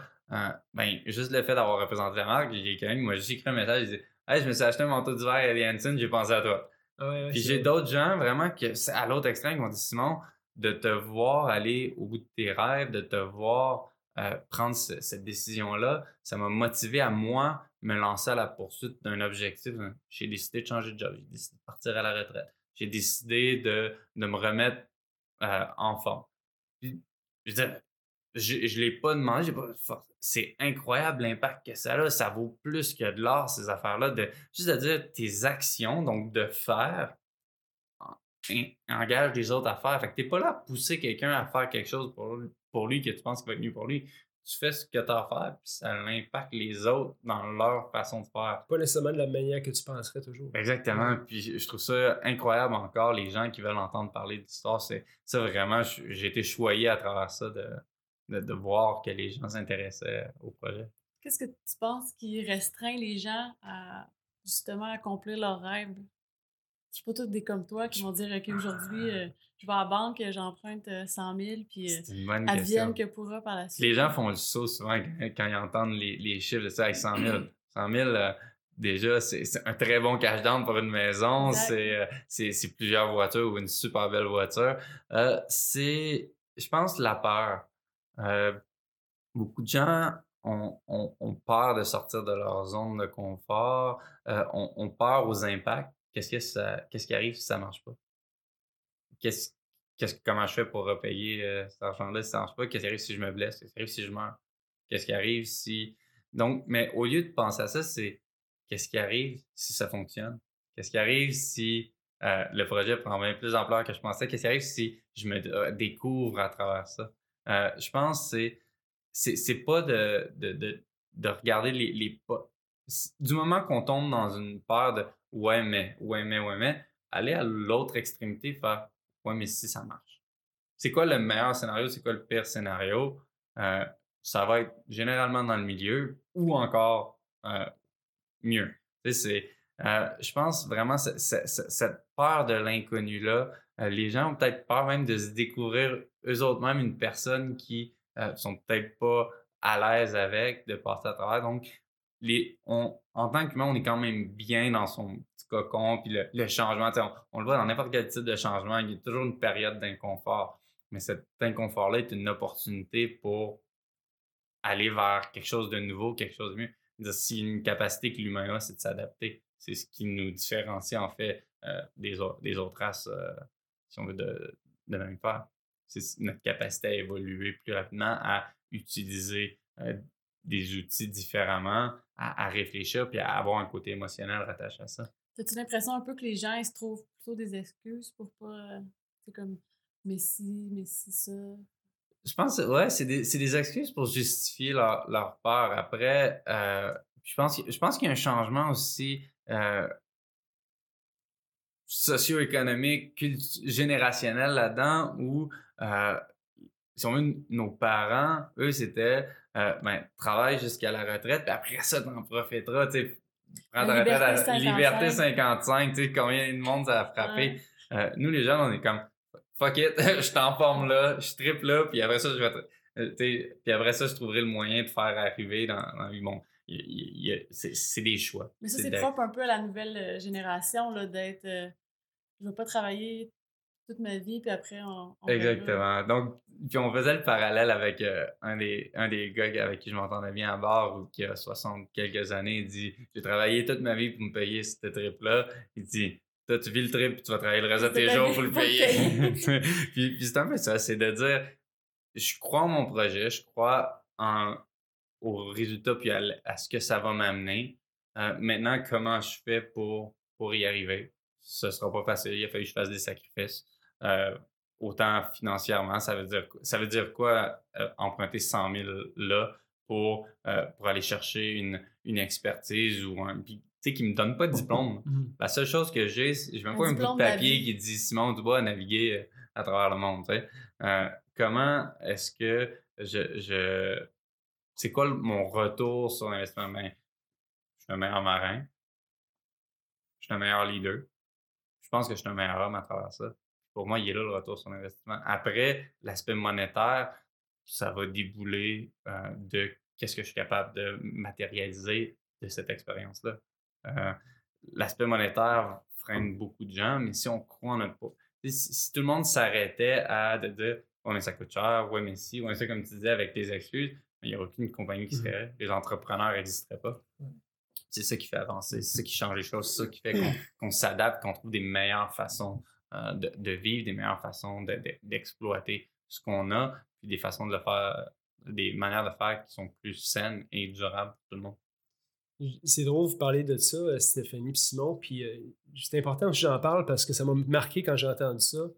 Euh, la génération de nos parents, c'était un job. Puis ce qu'ils disent maintenant, c'est qu'on doit préparer nos enfants puis leur dire tu vas avoir plusieurs jobs dans ta vie. Ça enlève le carcan de genre attends un peu, ça s'en vient, c'est dangereux, tu t'en vas dans une job, ça va être ça pour le restant de tes jours. Puis quand je, voyais ça, ça fait plein de sens de dire à tes enfants tu vas avoir plusieurs opportunités, puis prends-la toute, dans le fond, parce que c'est ça la vie, la vie est courte. Fait que, tu sais, c'est un, peu, un peu ce qu'on dit, puis c'est un peu l'optique de la nouvelle génération, mais quand tu le verbalises pas comme ça, parce que tout, tout le monde pense que c'est une finalité, j'ai une job, c'est peut-être ma dernière, mais au final, c'est que je pense que les gens ont plusieurs, euh, ont pu- en tout cas, avantage à parler à leurs enfants comme ça pour qu'il y ait justement l'optique, euh, si si tu veux en avoir plusieurs carrières dans ta vie, puis profite-en, tu sais. Je suis tellement d'accord, puis après, je, je connais rien aux enfants, j'en ai pas, c'est peut-être le prochain grand Là, c'est là- défi qui c'est là que- m'attend. là, c'est là que tu vas apprendre. Exactement. Je pense que le prochain grand défi va être là. euh, parce que s'il y en a un grand défi dans la vie, c'est comment élever des petits bouts puis d'en faire des humains corrects. J'imagine il ne doit pas avoir un meilleur feeling pour un parent de se faire dire Hey, ton gars, c'est un bon gars. Sais, ta fille, là, une bonne tête sur les épaules, c'est ça. Une bonne personne. Ça, ça vient pas avec un livre non plus. Exactement. Il n'y a, y a- y a pas, il y a pas une façon de faire. Il y a plusieurs façons de faire. et Puis il y a tellement de variables contrôlables et incontrôlables à, à faire là-dedans. Mais c'est ça qu'on apprend dans les environnements. C'est pour ça qu'on on se pousse comme ça. C'est qu'on on apprend à s'adapter. On apprend à, à y aller un pas à la fois. Puis on tombe, on se sais, des enfants, avant de marcher, ils s'en prennent une coupe de débarque. Mais pourquoi est-ce qu'on oublie ça euh, en grandissant? C'est la base. pourquoi est-ce qu'on a peur de tomber? Oui, ça fait mal, mais c'est c'est pas la fin. Il faut, faut, faut, faut savoir gérer ce- cet inconnu-là. Puis comme tu dis, bon, oui, il y a l'aspect socio-économique où nos parents, dans le temps, euh, ben, il y en avait il y a peut-être moins d'opportunités de job ou de, de transfert, les formations étaient différentes. Donc, la- de se rescolariser pour changer, ça demandait peut-être des sacrifices différents. Il y a un, a- il y a un impact socio-économique là-dedans. Euh, la réalité est différente. Il faut, faut juste s'adapter maintenant. Puis, euh, les choses changent. Le rythme de changement est, est beaucoup plus grand qu'avant. Donc, il faut savoir s'adapter, se réinventer. Moi, j'ai énormément de respect pour les gens qui retournent à l'école euh, à 30, 40, même à 50 ans. A des gens qui changent de carrière. Il faut dire, non, regarde, il y a un truc qui me passionne. Je vais aller sacrifier 2-3 ans de ma vie pour vivre les 10-15 prochaines années. Il faut pas oublier aussi que euh, on vit beaucoup plus vieux avant. C'est plus rare de voir des gens euh, dépasser le 90, 100 ans même. Puis de, de le faire quand même dans une condition physique qui leur permet de, euh, de faire les choses, d'avoir un, un esprit social euh, à travers ça. Puis tantôt, tu disais, euh, parce que j'aime ça parler de, de la paternité et des enfants, parce que c'est un sujet qui. euh, c'est un peu une deuxième vie. Quand tu as des enfants, tu recommences à. Tu penses que tu sais tout jusqu'à temps qu'il y a des enfants, tu dis, je, je sais rien, finalement. Pourquoi? Pourquoi, papa? Pourquoi? Ouais. Ouais. Mais tu disais tantôt, tu c'est vraiment gratifiant quand, quand quelqu'un d'autre te dit, tu as des bons enfants. Ça, c'est une tape dans le dos. C'est genre, parce que l'enfant, il est peut-être bon là, mais il est pas, tu sais, il est, il est en évolution, l'enfant. Quand il est chez vous, c'est autre chose, tu sais. Mais ce qui est pas mal plus gratifiant, c'est quand ton enfant te regarde et dit, tu sais, papa, je t'aime vraiment, merci pour tout ce que tu fais pour nous. Ça, c'est la vraie récompense d'être parent. C'est quand tes enfants apprécient ce que tu fais pour toi. Puis, euh, en tout cas, je te le souhaite. C'est un de vos projets, mais c'est l'affaire la plus extraordinaire dans la vie, c'est effectivement être parent. Puis avoir des relations, des bonnes relations avec tes enfants, ça t'apprend beaucoup sur toi.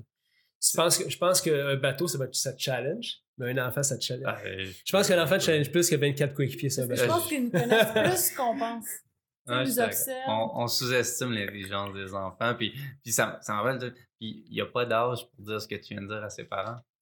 Oui. Continuer de Ouais, le ouais, dire. Ouais. C'est. Puis ça, c'est- c'est c'est un des trucs qui, qui m'a vraiment frappé pendant l'expérience parce que tout s'est fait assez rapidement. On est revenu, on revenait de la France, on s'est installé ici avec ma conjointe, puis là, je repartais moins d'un an après, euh, moins de six mois après. À travers ça, on s'est mariés et tout, donc il y avait quand même beaucoup de choses qui s'accumulaient. Puis ça m'a frappé le jour où on partait, euh, où euh, j'avais il y avait un reporter qui, qui m'interviewe, puis elle, me demande, elle me dit, un dernier message à leur dire avant de partir? Là, ça m'a frappé, mais comme un bat de baseball. C'est comme, wow, je suis sur la ligne de départ. hein. Ouais. C'était un rêve il y a quelques mois, il y a quelques années. Là, c'est là. Là, c'est là. Puis la seule, j'avais mes parents là, j'avais ma conjointe, mes beaux-parents, ils avaient fait le voyage.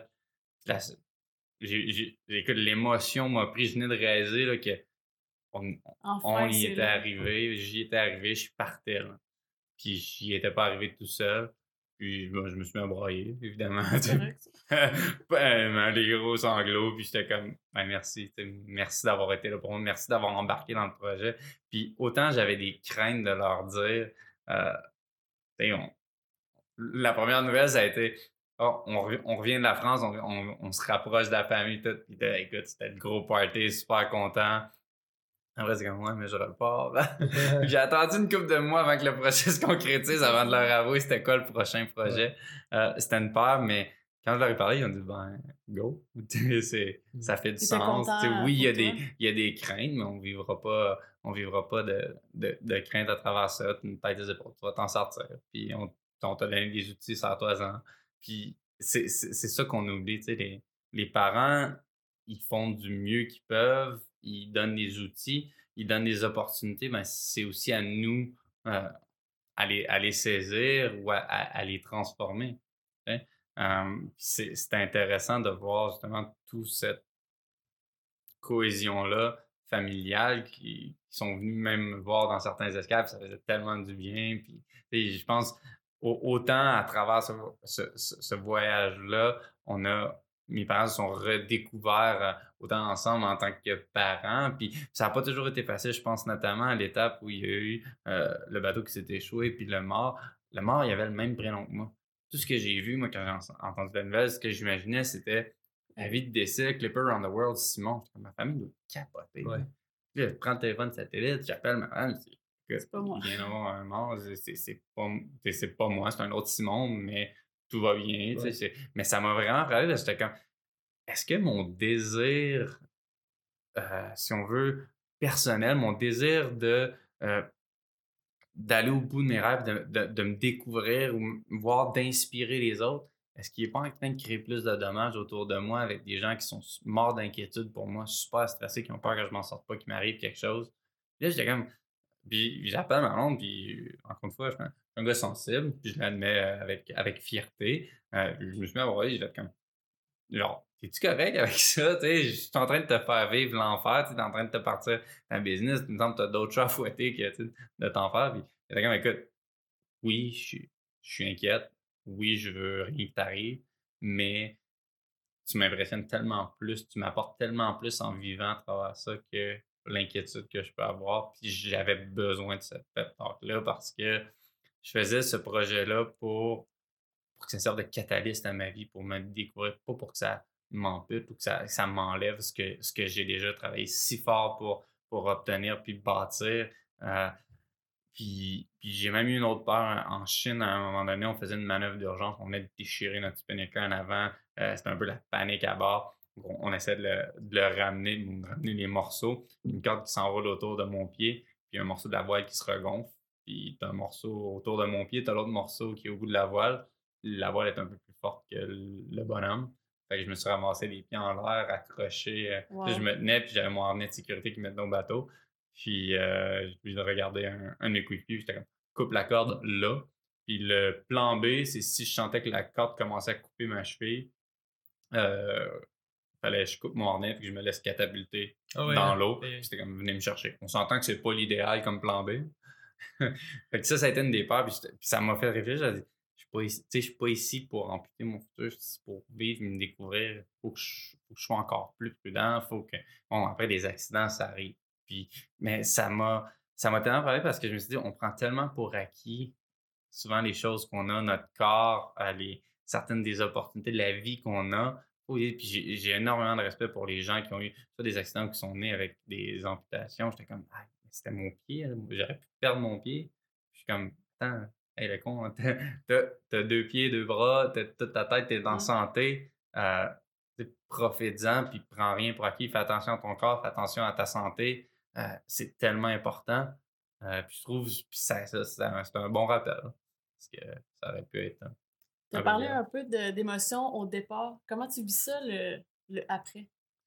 C'est une bonne question. Euh, puis on, on en discute beaucoup. Euh, J'en ai discuté justement. j'ai- Au retour, j'ai j'ai appelé euh, quelques aventuriers comme euh, Mylène Normand.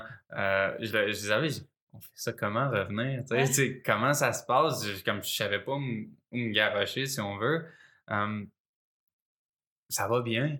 Écoute, je suis pas, j'ai j'ai pas les blues. Je pense que j'étais prêt à revenir. Je pense que j'avais vécu mon trip. J'avais, j'étais allé chercher ce que je voulais aller chercher. Que tu me demandes demain d'aller faire une course de bateau, euh, je vais y aller parce que je tripe encore bateau. Puis euh, j'ai beaucoup de plaisir à le faire. Puis j'apprends beaucoup. Après, c'est pas une carrière que je veux faire euh, de, navigateur parce que ça demande un sacrifice pour moi qui est trop important auprès de la famille, d'être toujours éloigné, d'être toujours dans des conditions un peu extrêmes. Pour moi, ça reste une passion que je que j'ai poussée à l'extrême, que je veux continuer de, de maintenir. Mais euh, comment est-ce qu'on revient d'une aventure comme ça? Déjà, j'étais prêt à repartir. Euh, J'avais fait le, tour un peu de la question. Euh, je m'ennuyais de mon monde, je m'ennuyais de ma famille, je m'ennuyais de mes amis. Bon, j'ai rencontré plein de gens extraordinaires à travers ça, mais on s'entoure un peu des gens avec qui on, se sent bien, avec qui on a des, points communs à partager. Ça m'a manqué beaucoup ça pendant, pendant un an. Puis je le dis souvent, on est, on est assez représentatif des gens de qui on s'entoure. Puis j'ai la chance d'être entouré par des gens extraordinaires, euh, des gens qui, qui, sont, qui sont drivés, qui ont de la compassion, qu'on on s'échange, des gens ouverts d'esprit, ouverts sur le monde. Euh, puis, je me nourris énormément de ça pour essayer juste de devenir une meilleure personne, de, de me développer là-dedans. Euh, donc ça, ça m'a manqué beaucoup. Après, c'est un peu le, le, rush médiatique. je je suis pas une vedette, là. je suis juste un petit ordinaire qui a décidé de partir sur un trip euh, vraiment, vraiment extraordinaire. C'était un peu ça. J'ai grandi en. J'ai grandi dans une famille dans la classe moyenne. J'ai toujours eu les opportunités que, que je voulais. Mes parents m'ont toujours supporté là-dedans, mais à un moment donné, je voulais jouer au hockey compétitif, je voulais me payer de l'équipement. Hein? Parents m'ont dit, ben, qu'à 8 ans, je pense que j'ai commencé à passer les journaux. J'ai toujours eu des, petits jobs comme ça pour pouvoir me permettre ce que je voulais à travers le moule que je voulais, mais j'ai toujours eu des opportunités. Euh, j'ai pas. J'écoutais d'autres podcasts, euh, Axel Sasseville qui, qui, apprend qu'il a le diabète, euh, euh, Eric Giasson qui a euh, un passé quand même assez extraordinaire de, rempli d'eau. J'ai pas, pas rien de ça, euh, si on veut. J'ai pas de, de grosses tempêtes comme ça qui, qui mis. Je, je- suis vraiment un gars ordinaire, mais qui a toujours rêvé de l'extraordinaire. Fait que j'essaie de me donner les moyens euh, de m'accomplir là-dedans. Puis c'est peut-être là où. C'est En peut-être fait- encore plus un défi pour quelqu'un comme toi qui n'a pas vécu ça. Parce que quand tu as vécu justement les obstacles, tu sais, dans le fond, c'est que tu sais que dans ta vie, tu n'as pas le choix de tout le temps les repousser. Ouais, Fait c'est que ça. toi, il faut que tu le fasses, puis là, tu sais, à quelque part, tu l'as pas eu cet obstacle-là avant. Il faut que tu l'apprennes à régler maintenant. à 30 ans. Exactement. C'est pour ça que je te disais tantôt, la voile, au sens de beaucoup de monde, c'est un sport d'initié. Il faut que tu aies bien du cash pour faire de la voile. Ouais. Puis toi, c'était pas ton cas. Non, puis au- C'est c'est la au perception des gens, c'est ça. C'est pour ça que j'ai vu un post matin sur Facebook, c'était écrit Ben oui, c'est correct, moi ça m'a coûté 1000$ pièces à le faire telle affaire. Puis je pense que le monde ne comprenne pas que non, non, c'est pas parce que je viens d'une famille riche qui m'ont dit ah, va t'amuser puis on te donne 100 000. Exactement, non, non. C'est, puis, puis honnêtement, ça a été le cas. Il y avait des coéquipiers qui c'était comme ça. C'était- pas le mien. Il a fallu que je fasse des sacrifices. Quand les gens allaient dans les hôtels, dans les escales, moi, comme je disais, je dormais sur le bateau. Quand les gens sortaient au bar, mais moi, j'étais en train de rédiger mes blogs sur le bateau. Euh, je me réveillais en plein milieu de la nuit pour faire des appels avec, euh, avec les médias du Québec quand j'étais en Chine, en Australie. Euh, ça, se travaille, ça se prépare un projet comme ça. Il a fallu que je persévère à travers mes études pour avoir une job qui me permet d'emprunter 100 000 pièces comme ça. Tu sais, il n'y a, jamais une histoire à succès qui a été donnée. Puis les gens euh, qui, qui se font donner, ils se font donner des opportunités. Après, c'est à eux de les saisir. Ouais. Hein? Puis on, on- on- on- on le voit dans, dans le cycle de la vie, les gens qui se font donner une fortune, c'est très rare que ça se passe de génération en génération. À un moment donné, il y a quelqu'un qui, qui va le flouber. Est-ce que, euh, comme je disais, j'ai été chanceux d'atterrir dans une bonne famille avec des bons parents qui étaient ouverts, mais après, les opportunités, on les saisit nous autres mêmes, on en crée d'autres, puis on, on- on évolue là-dedans. Donc, euh, il n'y a, rien de donner envie. Puis on le voit dans.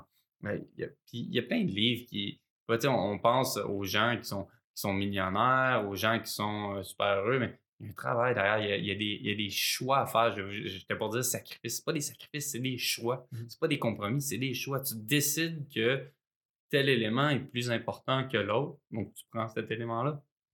C'est des choix. Il faut, faut les accepter, les choix. Il ne faut pas vivre dans, dans le regret. Faut dire, J'ai fait ce choix-là à un moment X, avec les informations que j'avais à ce moment-là, et ça me paraissait la meilleure décision à ce moment-là.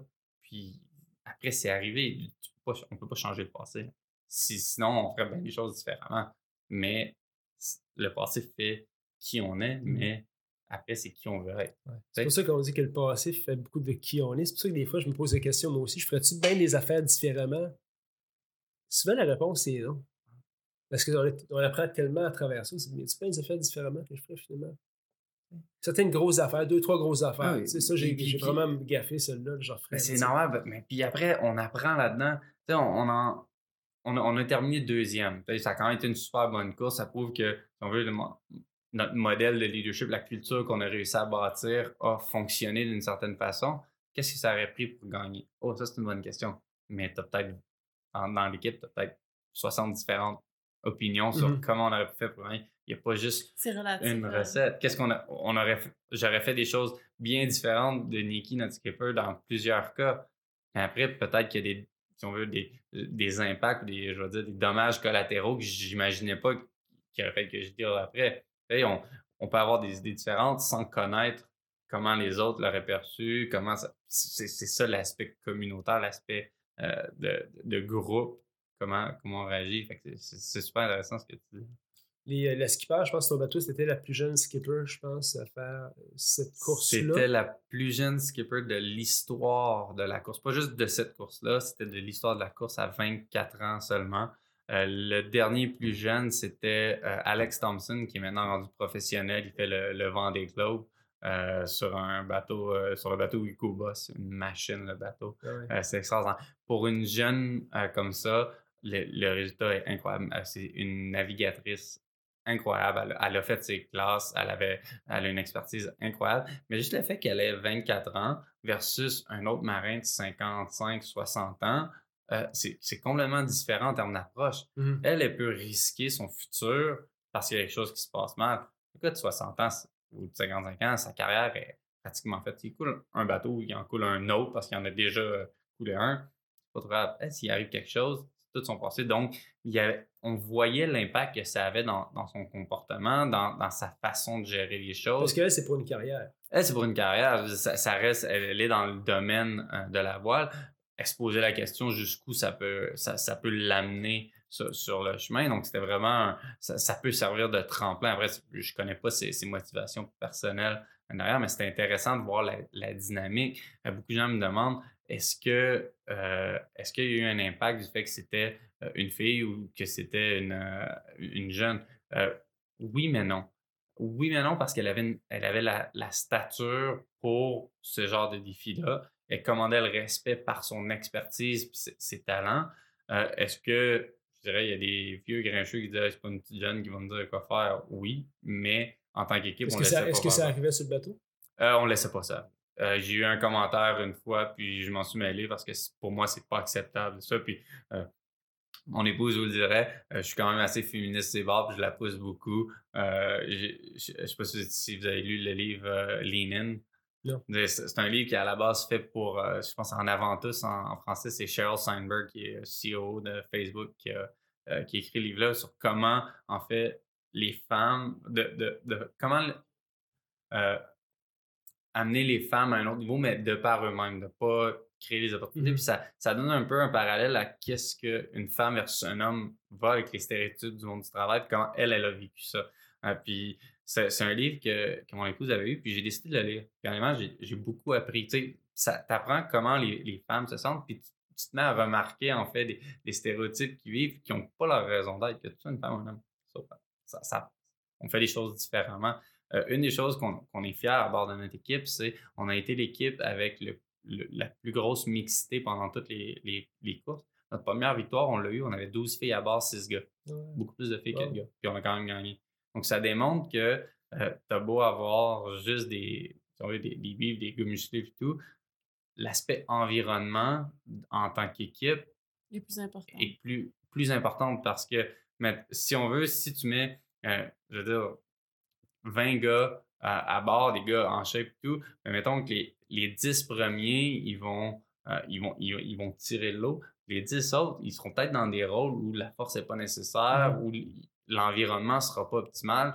Puis de créer cet environnement-là, peut-être que les, les 10 plus forts, ils ne seront pas à leur plein potentiel. Alors que si tu répartis la mixité un peu mieux, tu as, un environnement où, euh, beaucoup plus simple, où les gens sont appelés à performer encore mieux. Donc, tes meilleurs vont être encore meilleurs. Ils sentent le devoir de performer. Exactement. Euh, ils, ont, ils, ont, ils, ont, ils, ont, la responsabilité de le faire. Puis cet apport-là, en fait, sur un bateau, il n'y a pas grand-chose, sauf si le bateau il est fait pour ça, mais il n'y a pas grand-chose, sur ces bateaux-là, il n'y avait pas grand-chose que tu pouvais faire tout seul. Euh, c'est impossible. Donc, une paire de mains ou deux paires de mains de plus, ça faisait une différence. Donc, que tu sois un homme, une femme, que tu sois fort ou pas fort, ça faisait une différence. Mm-hmm. Donc, de contribuer, l'aspect équipe était primordial. Euh, puis c'est une chose qu'on est super fiers à bord d'avoir cette mixité-là.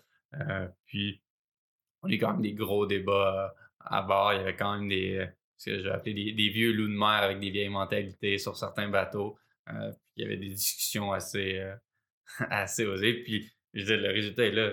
Les, deux premières positions ont été remportées par des capitaines faits.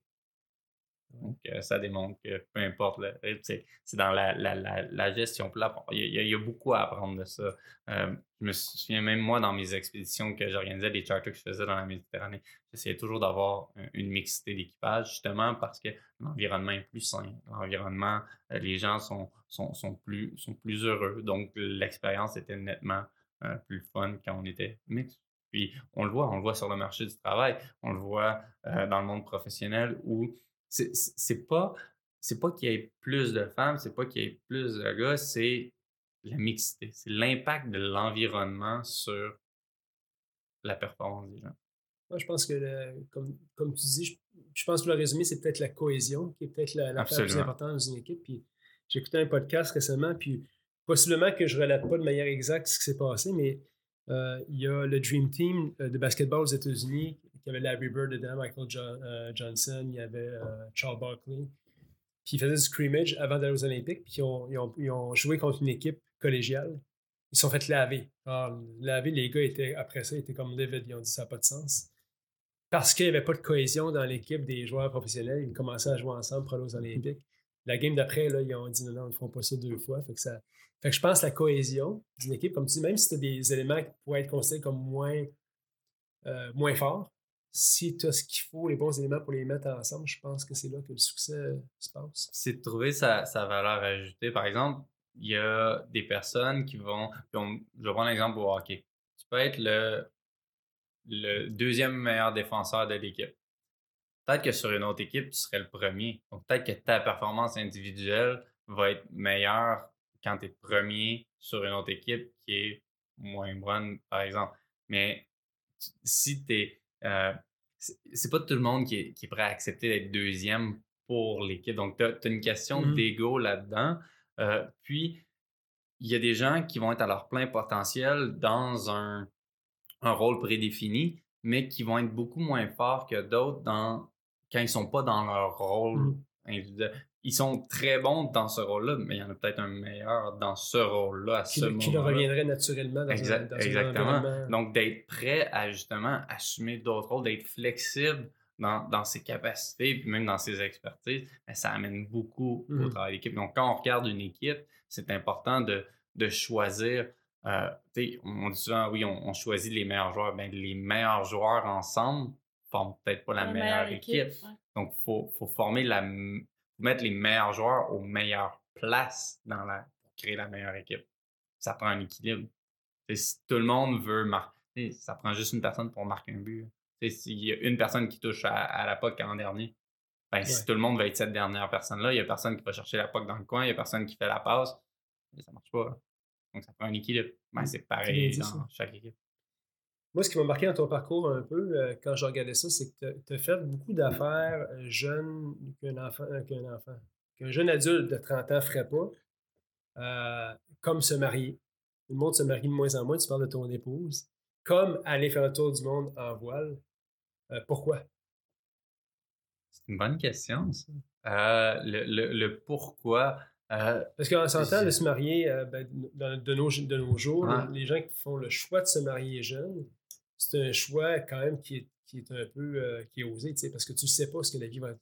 Puis on voit les statistiques, c'est que là, tu décides de peut-être essayer de battre les statistiques. Puis au même titre que partir un an en voile. Puis moi, je comprends le défi que ça représente, être pendant un, un mois, un, un an, c'est-à-dire sur un voilier, euh, c'est quelque chose. là. Mentalement, c'est difficile. là. Moi, tu me donnerais, je pense, tu me dirais, Maxime, va-t'en tout seul faire une expédition d'un an à pied à quelque part. Puis moi, je trouve ça plus facile qu'être sur un voilier pendant un an. Fait que, tu sais, c'est des, choix que c'est des, des- des défis difficiles. C'est ça que je te demandais, pourquoi? euh, je dirais, le, le mariage, pour moi, c'était pas. euh, déjà, c'était pas religieux. C'était euh, juste.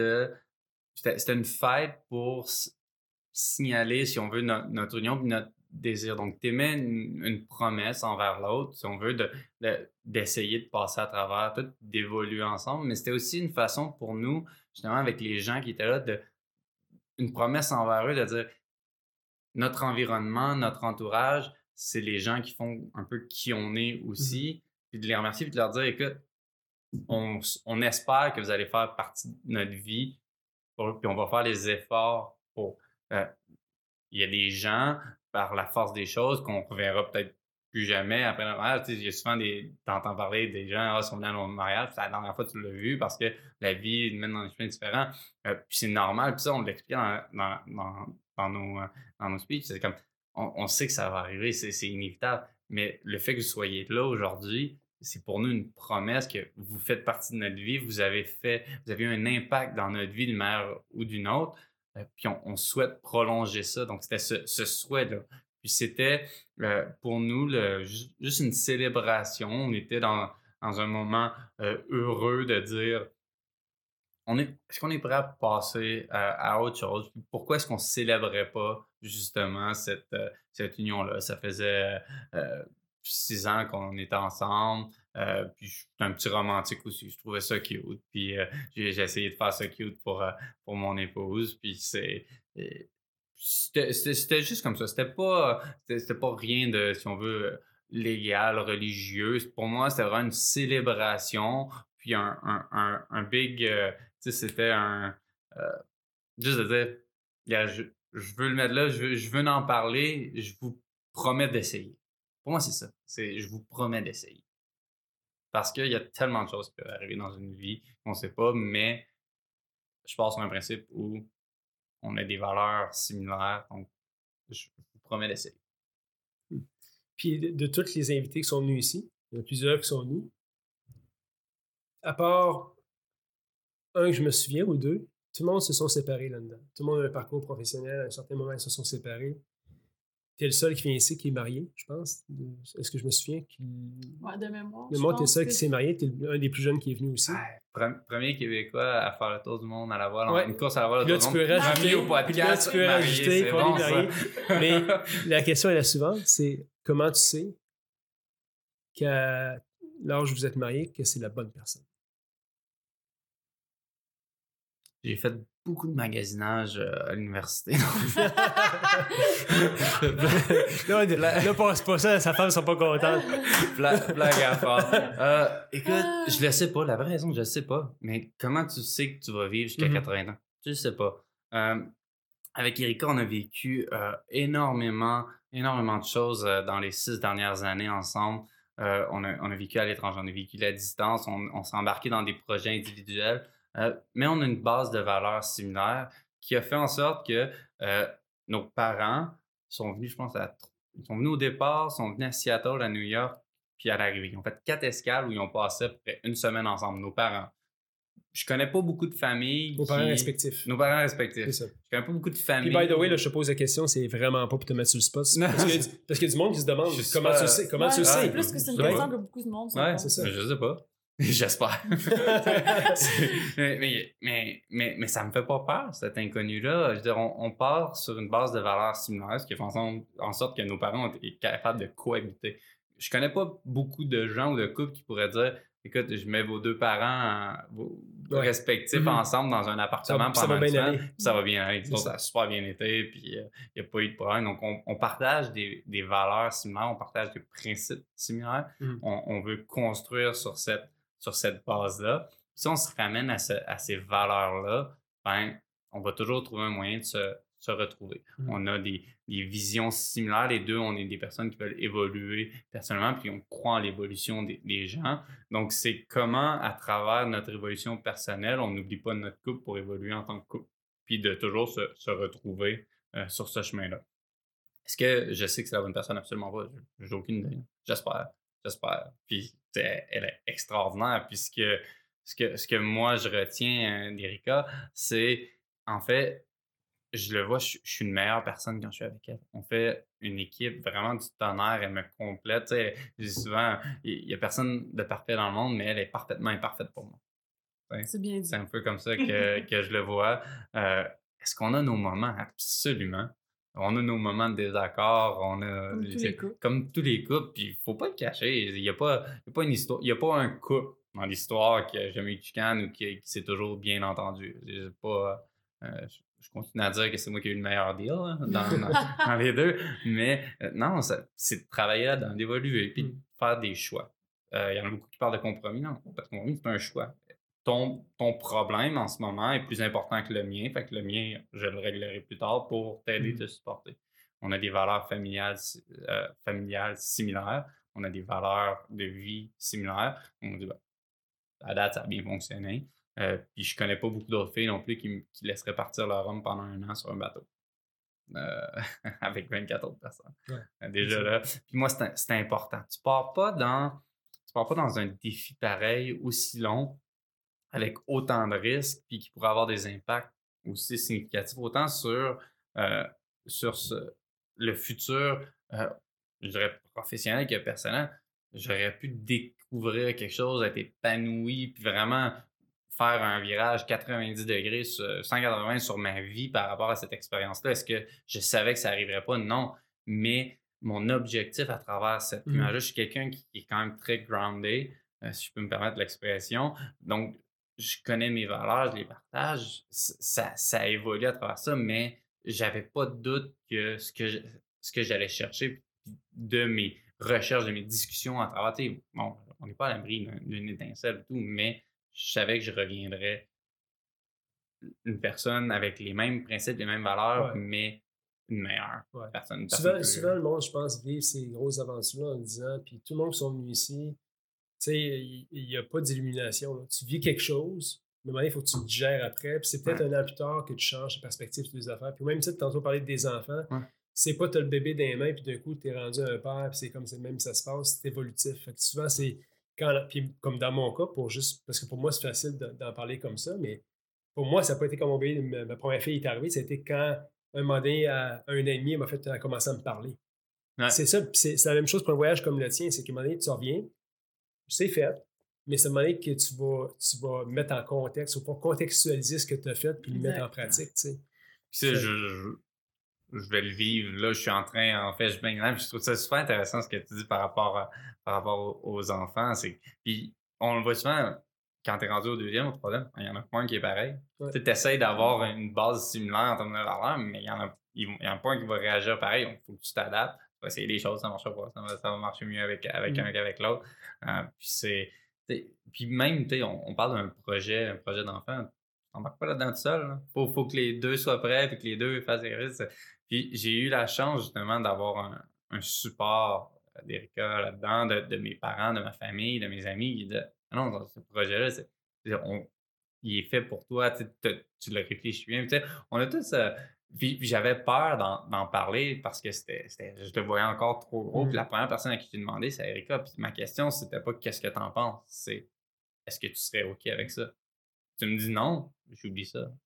J'aurais peut-être insisté de d'autres façons, un petit peu, ça me tentait vraiment. Mais pour moi, je ne partais pas si elle me disait qu'elle n'était pas OK ou d'accord avec ça, qu'elle avait ce d'autres projet, puis que ça ne fitait pas dans le moule. J'étais prêt à vivre sans.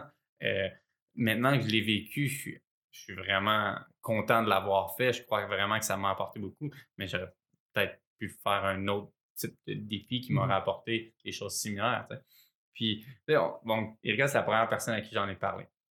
Puis après, bon, il y avait toujours l'incertitude, OK, comment on fait? T'en parles à une personne, à deux personnes. Puis là, tout le monde est comme, hey, t'embarques. Puis, tu sais, il embarque, hey, c'est super, vas-y.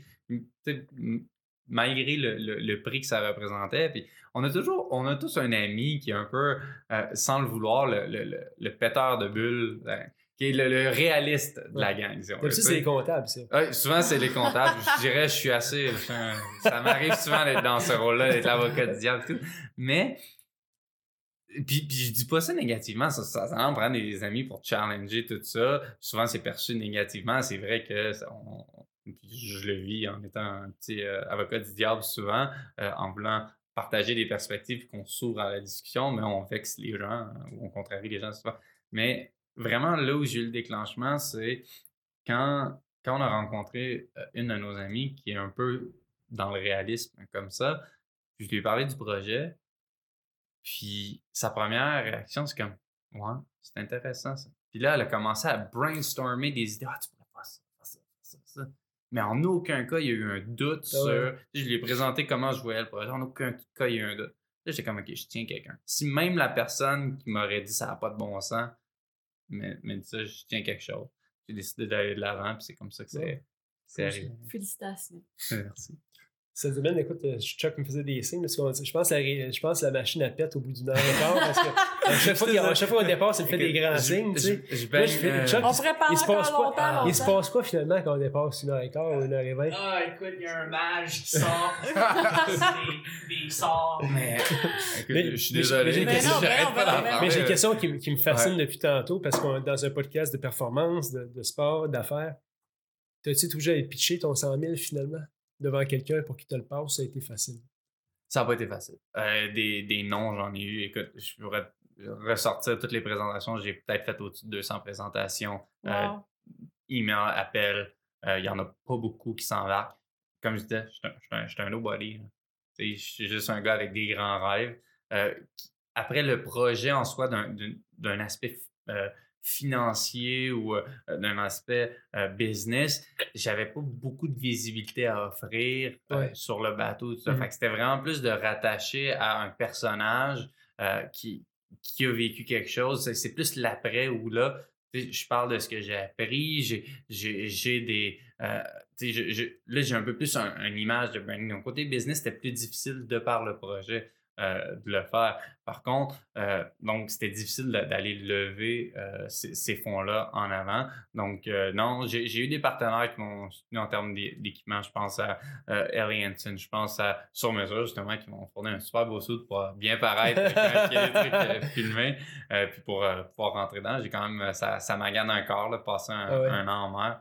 Une coupe de poils gris de plus sur le menton, puis j'ai perdu quand même pas mal de poids. J'ai Ellie Hansen Glutenberg. En fait, je suis, Ah ouais. je suis cœliaque. Glutenberg, il me fournissait, en fait, des, euh, il me faisait découvrir leur cœliaque? Ouais. Ah ouais, c'est un défi, ça aussi. Ça, ça a été Ouais. assez difficile. On va recommencer l'émission mais de une autre ça-. Ouais, ça. Ouais. Euh, écoute, j'ai- j'ai j'ai plein de, de compagnies comme ça qui m'ont qui m'ont aidé de par leur, leurs produits puis leur aide à, à venir à, à travers ça. J'ai- une compagnie qui m'a rejoint pour leur, leur, euh, panneau solaire où je on peut charger nos téléphones des speakers à bord pour euh, mettre de la musique.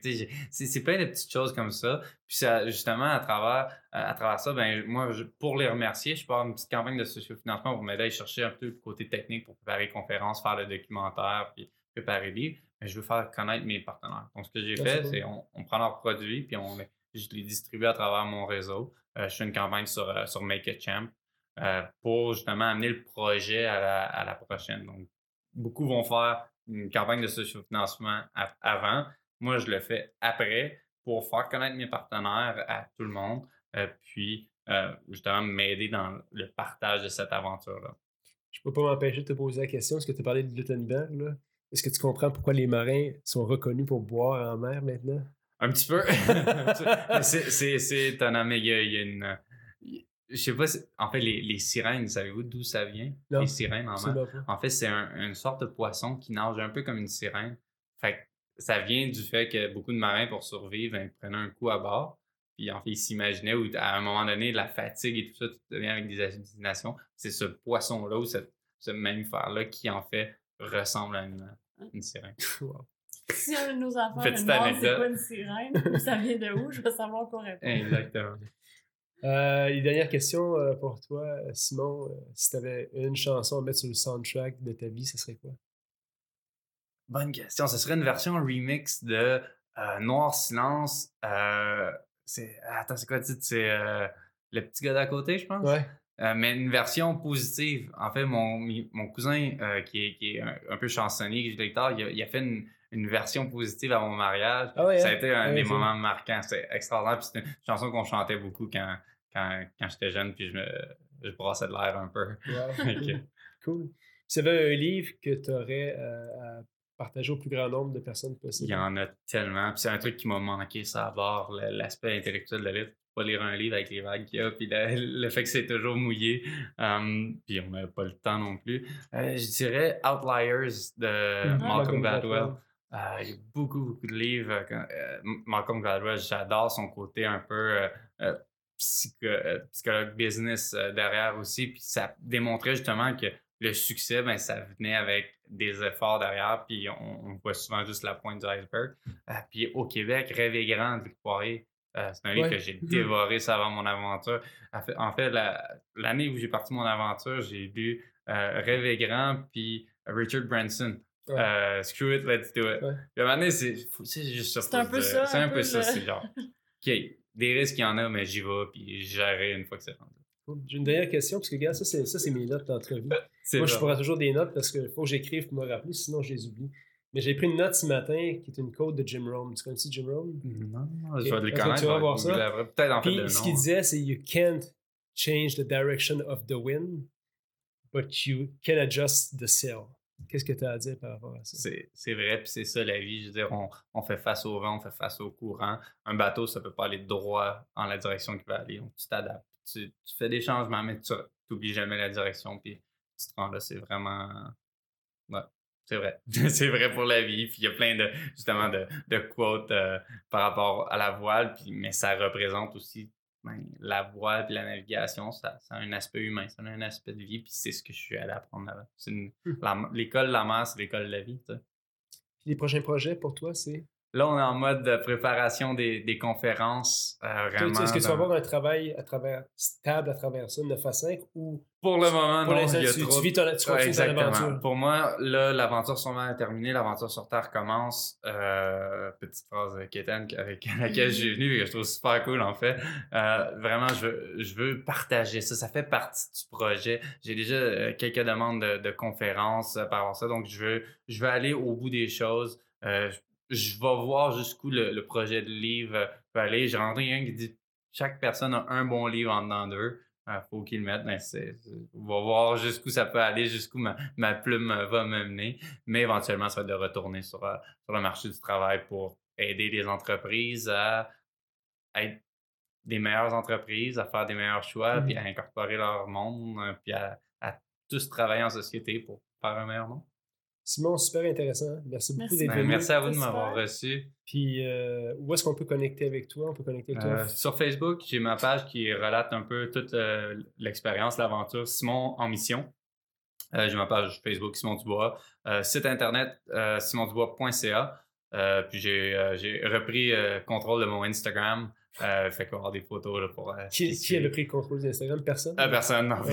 À base, c'était tellement difficile avec un téléphone pour euh, prendre les photos et tout. Donc, euh, les footages vont sortir euh, progressivement. Puis, euh, ma campagne de sous-financement Make a Champ, non, slash Simon Dubois. Euh, si vous voulez me donner un coup de main, ou il y a même des bons deals pour les conférences. T'as-tu des conférences qui sont déjà prévues à Montréal? Pour Euh, il y en, les gens peuvent te voir. euh, ou- dans le monde corporatif Ok. ou dans le monde euh, scolaire, donc c'est pas ouvert au public, mais on va, ça va venir. Euh, justement, je, je donneras les dates. Absolument, je Ouais, communiquerai ça. Puis n'oubliez pas, liker euh, le podcast, c'est super important. Ouais. Ah, merci. Hey, merci, ça. merci, merci, Vraiment, merci. C'est vraiment sur la On, tu- même nous autres, on a oublié de le dire tout le temps. Il faut, faut insister. Mais, Euh, merci Mais c'est le fun d'avoir un produit québécois avec autant de qualité puis d'amener ce côté familier là, aux aventures. J'ai appris beaucoup là-dedans. Je suis content d'en faire partie aussi. là. Ouais, C'est Merci, merci, à c'était vous. super intéressant. Cool, Merci Simon. On a une machine.